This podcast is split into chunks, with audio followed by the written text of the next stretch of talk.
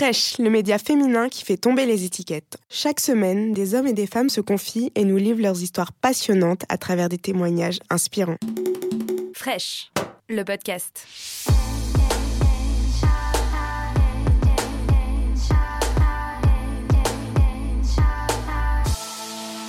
John, tu te rappelles de, de notre rencontre? J'ai vu toi, j'ai vu une asiatique magnifique avec des formes comme les femmes de chez moi.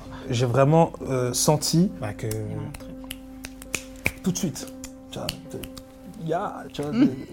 Quand on s'est vu et qu'on s'est dit bonjour, il m'a quand même fait une phase, genre, euh, chanter. gars, je suis chanteur de R&B, tu Et après, et après, je l'ai arrêté et je lui ai dit, non mais on se connaît. Il a fait, ah oui, hein, salut Normalement, tout le monde ne résiste pas. Enchanté. Et à partir de là, bah, on s'est pas lâché. C'est comme dans un film en fait. Tu sais, où t'as l'impression qu'il y a qu'une personne et personne autour. Bah, c'était ça en fait.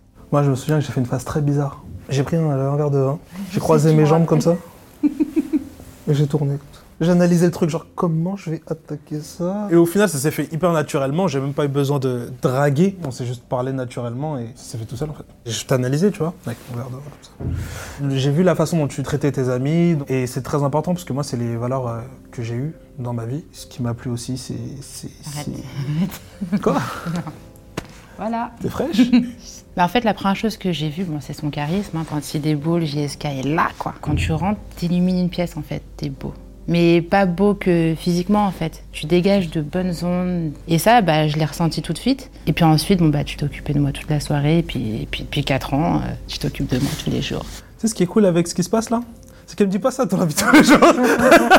Mais parce que je parle pas beaucoup, mais tu le ressens. hein. C'est juste qu'on n'a pas besoin de se le dire, tu vois, au premier regard, tac, tac. Il y a le truc de dingue en fait, c'est que au final, moi je savais que t'étais maman et ça ne m'a pas du tout dérangé. Ça effraie un garçon. Tout de suite, il se dit, il y a déjà un enfant, il y a un papa, moi je vais devoir être le nouveau papa. C'est dommage de, de- de penser comme ça parce que ce qui compte, c'est quand même euh, l'alchimie qui se passe entre deux êtres en fait. Oui, mais tu dis ça euh, parce que t'es une femme. C'est les femmes qui sont plus à célébrer l'amour, qui vont plus voir au-delà. Nous, les hommes, on est très bêtes. Tu vois ce que je veux dire? On va se Maman, non Tu vois ce que je veux dire? La relation qui s'est créée entre les petits et toi, elle s'est faite naturellement. Je De l'ai- pas imposée. Ah. J'étais pas à la recherche d'un nouveau papa. Non, ça s'est fait naturellement. Ils m'ont, adopté tout de suite, Aujourd'hui, ils font partie de ma vie et je suis très content qu'ils soient là. Est-ce que tu te rappelles la première fois que tu as rencontré mon père? Ton père, il était très dur avec moi au début. En fait, Il était- n'était pas dur, c'est juste qu'il disait pas tout le temps bonjour, mais c'était pas méchant.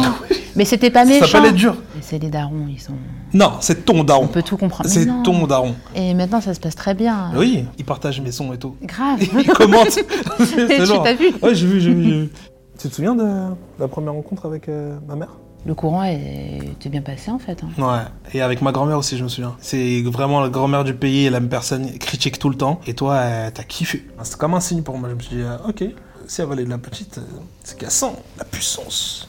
Oui, non, mais ta famille a été beaucoup plus ouverte. euh. Tout le monde te kiffe, parce que mes cousines, elles sont amoureuses de toi. euh, Jusqu'au Cameroun, on te kiffe. Moi, je pense qu'au Cambodge, chez ma famille, ils vont te regarder, tu vois, un peu Ils vont genre. me toucher comme ça. Bah, Ah, noir. franchement, je pense. hein. je suis désolée. Non, En plus, il a les cheveux jaunes et tout.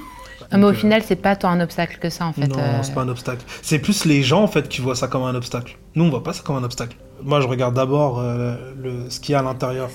Ici, je regarde ce qu'il y a Derrière. derrière.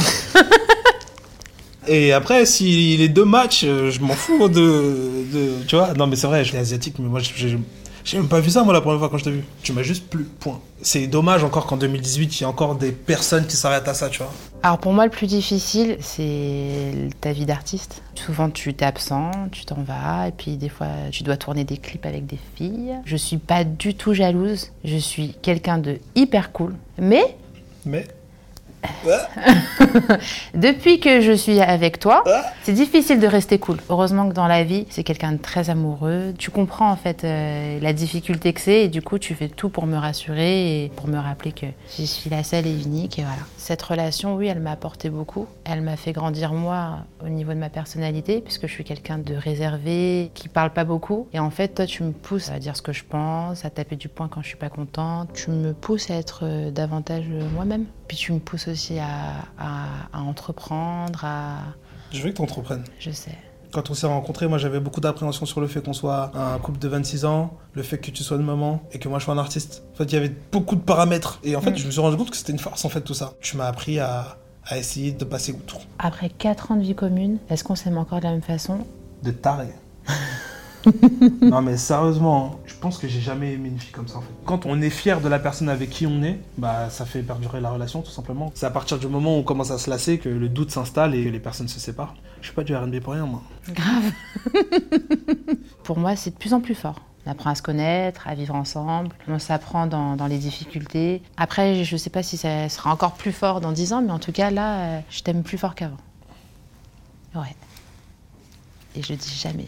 Si cet épisode vous a plu, abonnez-vous et n'hésitez pas à en parler autour de vous. On se retrouve lundi prochain pour un nouvel épisode. Fraîche.